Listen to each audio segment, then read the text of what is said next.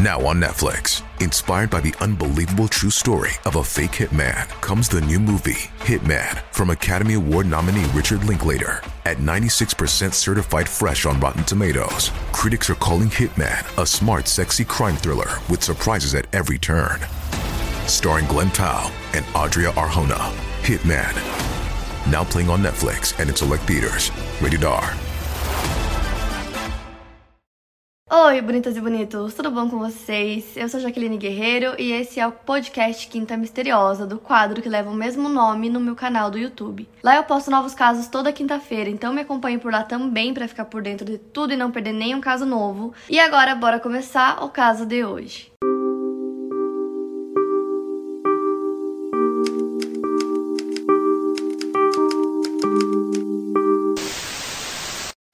Miles Maddox nasceu no dia 12 de novembro de 1934, filho de Kathleen Maddox. Ela engravidou dele quando ela tinha 16 anos e até hoje não se sabe quem é o verdadeiro pai do Charles. Como ele nunca conheceu seu pai, ele acabou herdando o sobrenome Manson de um breve casamento que a mãe dele teve depois que ele nasceu. A mãe dele era uma pessoa muito problemática, ela foi presa várias vezes, ela usava drogas e também era prostituta. Então o Charles passava a maior parte do tempo dele com os avós, então ele ia pulando de casa em casa, também morou com os tios dele. Quando a mãe dele não estava presa, normalmente ele ficava com ela. Em uma dessas prisões da mãe dele, ele acabou passando um tempo com o tio. E tem alguns boatos que eu li em alguns lugares que esse tio abusava dele, batia nele. E aí ela saiu da cadeia novamente e o Charles foi morar com ela de novo.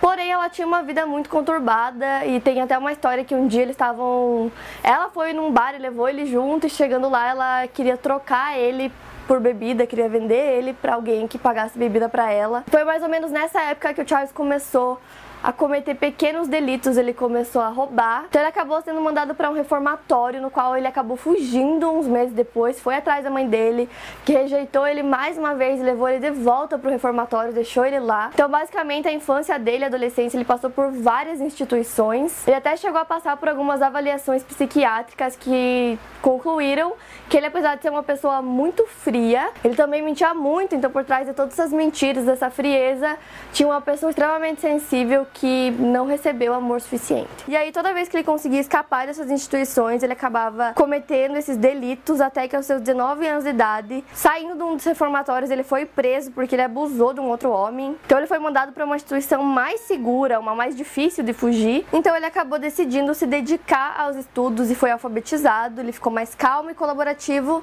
Então, um tempo depois, ele foi solto. Aos 20 anos ele se casou e teve um filho. Ele trabalhou fazendo alguns bicos, ele ganhava muito pouco, então ele começou a roubar carros. Foi preso novamente por roubo. Nisso a esposa dele largou dele.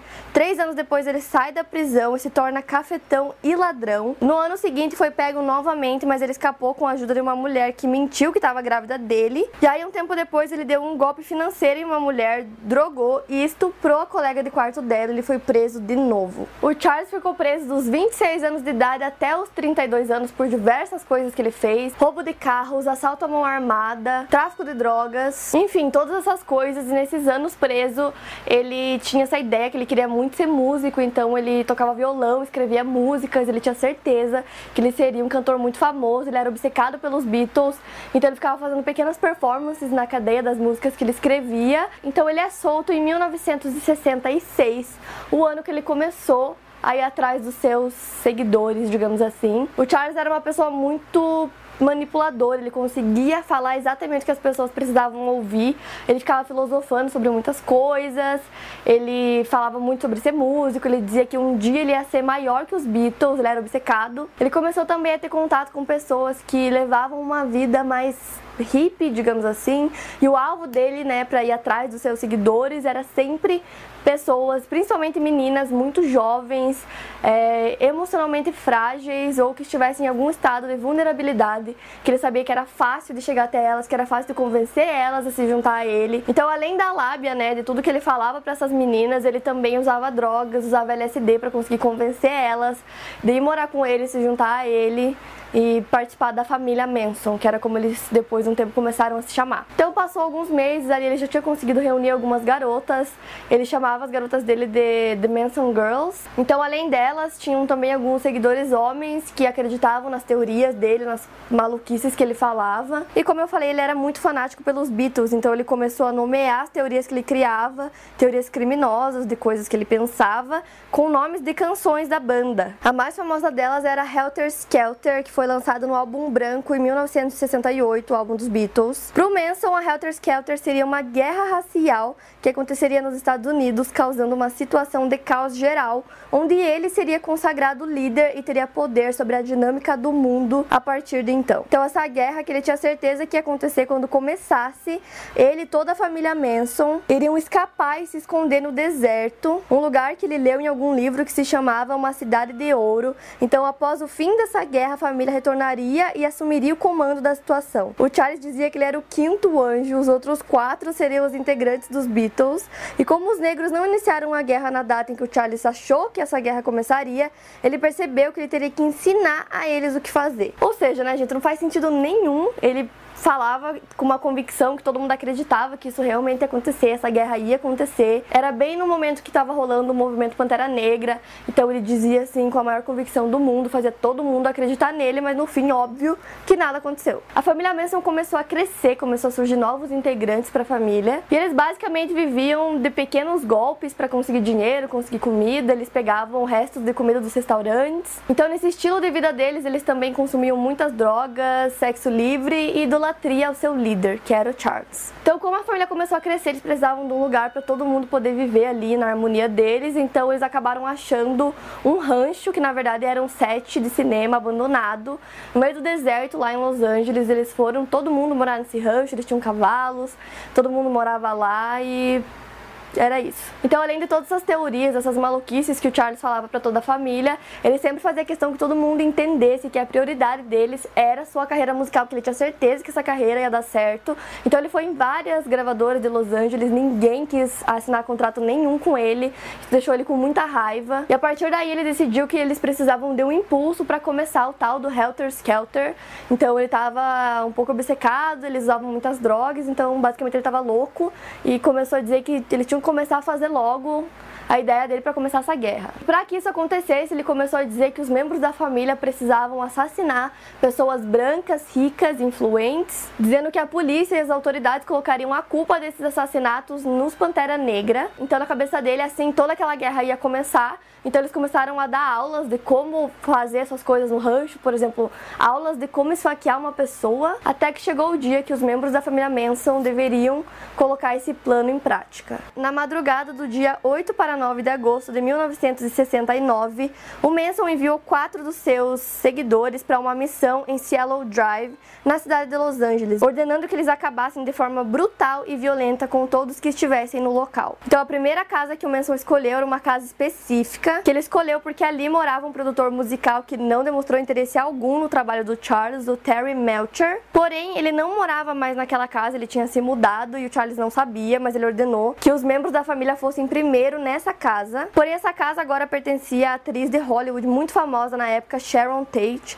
que estava grávida de oito meses do cineasta Roman Polanski, que estava na Europa concluindo um filme. Nesse dia, Sharon estava com alguns convidados, alguns amigos na casa dela. Eram eles Abigail Folger, o Jay Sebring, o Frikowski, não sei se é assim que pronuncia, além do jovem Steven Perrin, de 18 anos, que era amigo do caseiro e chegou em Cielo Drive quando os assassinos estavam à espera. E nesse dia, Sharon tinha saído com os amigos dela para jantar.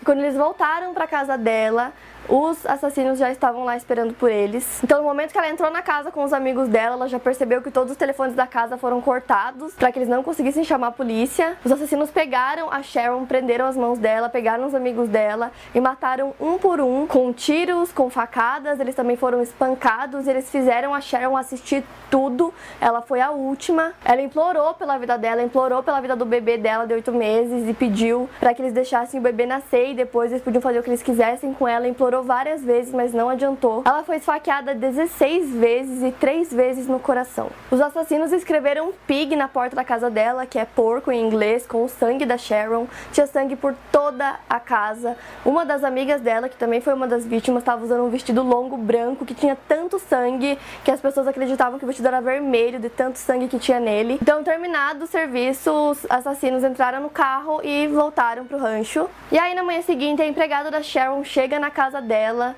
já na entrada, perto da porta, já tinha muito sangue, então ela já sabia que tinha alguma coisa esquisita, ligou pra polícia e em poucos minutos tinham muitas viaturas. E nesse mesmo dia, mal tinha dado tempo da polícia começar as investigações, a família Manson atacou novamente. Na noite seguinte, o mesmo grupo invadiu a casa de Rosemary e Leno LaBianca, matando o casal. Eles foram mutilados, esfaqueados, tinha um garfo enfiado no abdômen do Leno. Também escreveram palavras no estômago dele com faca. Nas paredes tinham palavras escritas com o sangue das vítimas, dizia Helter Skelter, Death to Pigs, que é morte aos porcos, e Rise, que é subida. Então, os assassinatos da Sharon Tate, dos amigos dela e do casal LaBianca por membros da família Manson ficaram conhecidos como caso Tate LaBianca. E uma coisa para dizer assim, no mínimo curiosa, era que o Charles mandava os membros da família fazerem essas coisas. Ao todo foram sete vítimas, mas o Charles mesmo não estava em nenhuma das cenas do crime, ele apenas mandava que eles fizessem no lugar dele, ele não participava ativamente na hora do crime, na hora dos assassinatos. Então, com sete assassinatos em dois dias, Los Angeles estava em pânico, as pessoas estavam morrendo de medo, porque se assassinos conseguem entrar na casa de uma atriz famosa de Hollywood, eles conseguem entrar em qualquer lugar. Começou a passar reportagens sobre os assassinatos na TV, membros da família Manson assistiam e riam, achavam engraçado toda a situação. Tem alguns membros da família que estão vivos até hoje, já deram algumas entrevistas. Nem todo mundo achava engraçado, nem todo mundo queria participar dos crimes ou tinha noção de realmente como essas coisas estavam acontecendo, mas de fato tinha algumas pessoas que participavam ativamente sim, depois vou falar sobre elas, e que faziam qualquer coisa que o Charles mandasse. Na época que aconteceu os crimes, ele ficou em êxtase, ele começou a se drogar muito mais, começou a ficar violento, começou até a bater em algumas das suas garotas. Então, de repente, aquela vida maravilhosa, cheia de amor e carinho do rancho já não parecia tão boa assim. A polícia nem imaginava que o Manson e os seus seguidores estavam envolvidos, né, que eles tinham feito todos os assassinatos. Eles estavam focando mais mais em procurar pessoas que poderiam ter algum motivo para cometer esses crimes, algum motivo contra as vítimas.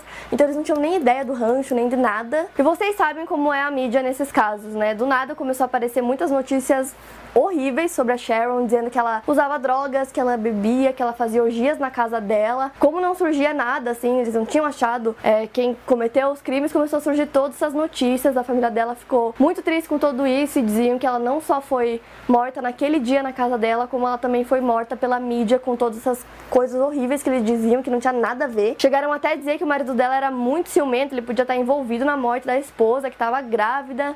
Então, assim, tem umas coisas absurdas mesmo foram ditas na mídia. Inclusive, o marido dela, quando tudo aconteceu, ele voltou correndo para Los Angeles. E a polícia estava tratando os dois casos separados, apesar de ter muitas coisas parecidas nos casos, por exemplo, a forma como as vítimas foram mortas, palavras escritas com sangue na parede, as, as cenas eram iguais. A polícia não tratou como se fossem os mesmos assassinos, tratou como crimes diferentes, eram equipes de polícia diferentes que estavam cuidando de cada um dos crimes. Então, se elas simplesmente conversassem e juntassem todas as pistas que elas tinham, eles provavelmente teriam descoberto é, quem eram os assassinos com mais depressa. Além disso, muitos policiais foram lá na cena do crime no dia, então teve muita contaminação nas provas, o que é bem comum nos casos que eu conto aqui pra vocês. Mais de 100 policiais entraram e saíram da casa da Sharon, contaminaram tudo. E a mídia, que até então estava só atrapalhando, começou a ajudar a resolver o crime. Primeiro, eles encontraram uma testemunha que falou exatamente os horários, que ela ouviu os tiros vindo da casa, então eles sabiam a hora que os crimes aconteceram. Alguns quilômetros da casa da Sharon, nas colinas, é, repórteres eles encontraram as roupas, tiraram as roupas cheias de sangue e jogaram lá. Por ali também, um pouco depois, um garotinho achou a arma que eles usaram, que eles também jogaram lá na colina. O pai da Sharon estava completamente devastado, ele não conseguia acreditar em tudo aquilo que tinha acontecido.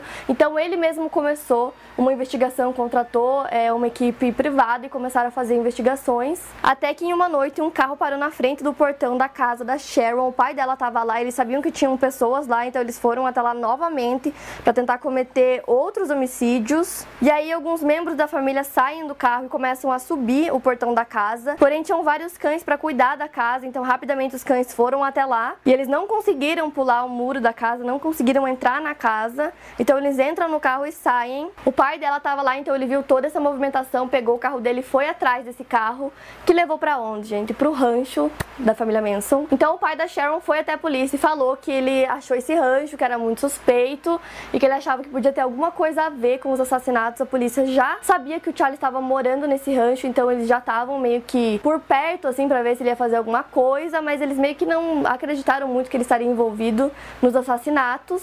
Até que um dia eles foram até lá é, para falar com o Charles e dizer que ele tinha algumas acusações. E aí o Charles perguntou quais eram as acusações. Eles falaram que era roubo, porque toda a família Manson roubava, né? Então ele começou a rir porque ele percebeu que a polícia não tinha noção nenhuma que ele estava envolvido em todos aqueles crimes. Até que em novembro de 1969, uma das seguidoras do Charles, que foi destinada a cometer aqueles crimes, ela estava nos dois crimes, tanto da Sharon quanto do La Bianca. Ela estava presa porque ela tinha roubado um carro. O nome dela é Susan Atkins e como ela estava presa, ela começou a se gabar para as outras detentas que ela tinha participado, estava envolvida em um assassinato de uma pessoa muito famosa. Então, eventualmente, ela contou para a polícia sobre os assassinatos, contou que ela estava lá, contou quem ajudou ela e que o Charlie tinha mandado eles fazerem todas aquelas coisas e ela já estava presa mesmo. Então a polícia foi até o rancho e prendeu cerca de 12 pessoas. O Charles não estava lá nesse primeiro momento, então no dia seguinte eles foram lá de novo no rancho para tentar achar ele e ele estava escondido em um banheiro lá no rancho, um pouco afastado. Encontraram ele e prenderam ele também. Então, quatro meses após os assassinatos, todos os envolvidos estavam presos. Se a Susan não tivesse confessado o crime para a polícia, provavelmente eles não saberiam que o Mason estava envolvido nesses crimes e com certeza a família teria feito outros assassinatos tão horríveis quanto. Porém, não foi tão fácil assim condenar o Charles, porque os outros membros da família que já estavam presos participaram ativamente dos crimes, enquanto ele não estava lá no dia que as coisas aconteceram. Então, meses depois, ele com 37 anos foi acusado de seis assassinatos e levado à justiça, juntamente com Tex Watson, Susan Atkins, Patricia Knarrell e Leslie Van Houten. Depois de presos, outros membros do grupo continuaram cometendo crimes até que o grupo foi completamente extinto em 1970. O Charles até tentou convencer o júri que ele não tinha participado de nada, porque ele não estava lá no dia, o que é verdade. Mas aí no julgamento eles disseram que ele, apesar de não estar lá na cena do crime, ele influenciou todos esses jovens a cometer esses crimes da forma mais cruel e mais brutal possível, então ele foi condenado. Então o Charles e os seus seguidores que cometeram todos aqueles crimes foram sentenciados à morte em 1971. Porém, no ano seguinte aconteceu algumas mudanças nas leis do estado, então eles mudaram é, a pena deles para prisão perpétua. O Manson cumpriu parte da pena dele na penitenciária estadual de Corcoran, na Califórnia, e nas audiências que tinham sobre o caso dele, ele nem aparecia e quando aparecia ele fazia piada sobre a formalidade da audiência das pessoas. A cada três meses ele tinha o direito de receber uma cesta levada por uma de suas garotas. Quem levava era Sandra Good, a quem ele chamava de Blue. Ele dava apelido para todas as suas garotas, ele nunca chamava elas pelo nome delas. Em 2012 ele apresentou uma demanda para obter liberdade antecipada, mas essa demanda foi rejeitada. Ele teria que esperar até 2027 para fazer um novo pedido. Em novembro de 2014, aos 80 anos, o Manson recebeu da Justiça da Califórnia permissão para se casar na prisão com a sua noiva. Porém, ele desistiu do casamento em fevereiro de 2015 após descobrir que a sua noiva, Elaine Burton, que 53 anos mais jovem que ele, planejava expor o seu cadáver em uma redoma de vidro após a sua morte. A Elaine visitava ele há vários anos já na prisão e ainda mantém na internet vários blogs onde ela defende a inocência do Charles. Em novembro de 2017, ele foi internado por conta de alguns problemas de saúde que ele teve e alguns dias depois ele morreu de causas naturais. Então agora vocês devem estar se perguntando o que aconteceu com os outros, né? Os outros membros da família, é, os que cometeram os crimes e foram presos juntos com o Charles, o que aconteceu com eles. A Susan Atkins, que foi a pessoa que contou para a polícia tudo o que aconteceu, acabou mudando muito enquanto ela estava na prisão. Ela se converteu ao cristianismo, se transformou em líder espiritual e iniciou uma série de trabalhos de caridade. Sua liberdade condicional foi negada 13 vezes. Ela morreu em 2009 na prisão de mulheres na Califórnia aos 61 anos de idade. Já Patrícia pediu também liberdade condicional, foi negada 13 vezes. Ela tem 69 anos de idade e é uma prisioneira modelo que está envolvida em programas de reabilitação lá na prisão para mulheres onde ela mora na Califórnia. A Leslie também pediu várias vezes por liberdade condicional, foi negada em todas as vezes que ela pediu.